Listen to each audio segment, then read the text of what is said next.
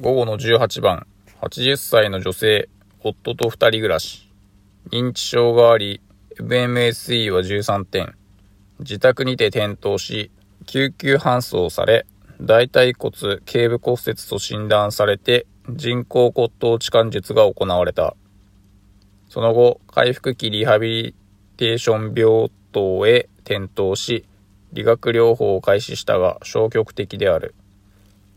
理学療法中の患者の訴えの返答で適切なのはどれか。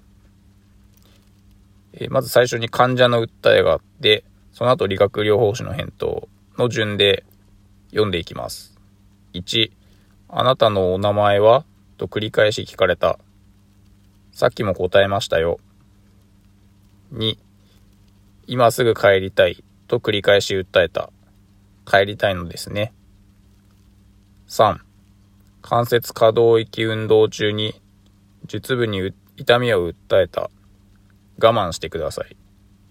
4、今日はやりたくないと強く訴えた。やらないと歩けなくなりますよ。5、財布を取られたと訴えた。財布は持ってきてはいけませんよ。えー、まず認知症があって、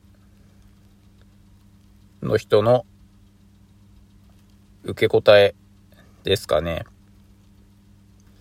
まあ、こういうのは大体、傾聴する姿勢っていうのが大事なので、認知症のある人に向かって正論を言っても、まあ、理解はされないので、その認知症の人には、その人なりの、えー、ストーリーがあるので、やっぱりさっきも答えましたよとか、痛いって言ってるのに我慢してくださいとかそういう返答すると、この人は信頼できないなとか思われちゃうので、やっぱり傾聴する姿勢が大事ですね。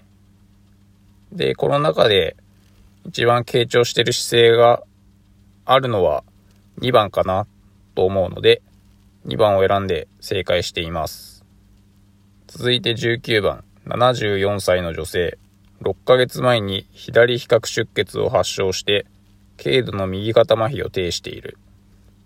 串を歯ブラシのように使おうとしたり、スプーンの柄に食物を乗せようとする行動が見られた。この患者の症状はどれか。1、関連執行。2、構成執行。3、着衣執行。4、関連運動執行。5、施設運動執行。え、まあ、道具の使用ができていないので、まあ、わかりやすいかなと思います。関連執行ですね。で、左の比較出血があって、っていうことで、病巣もまあ、あるかなとは思うので、1番を選んで正解しています。今回は以上です。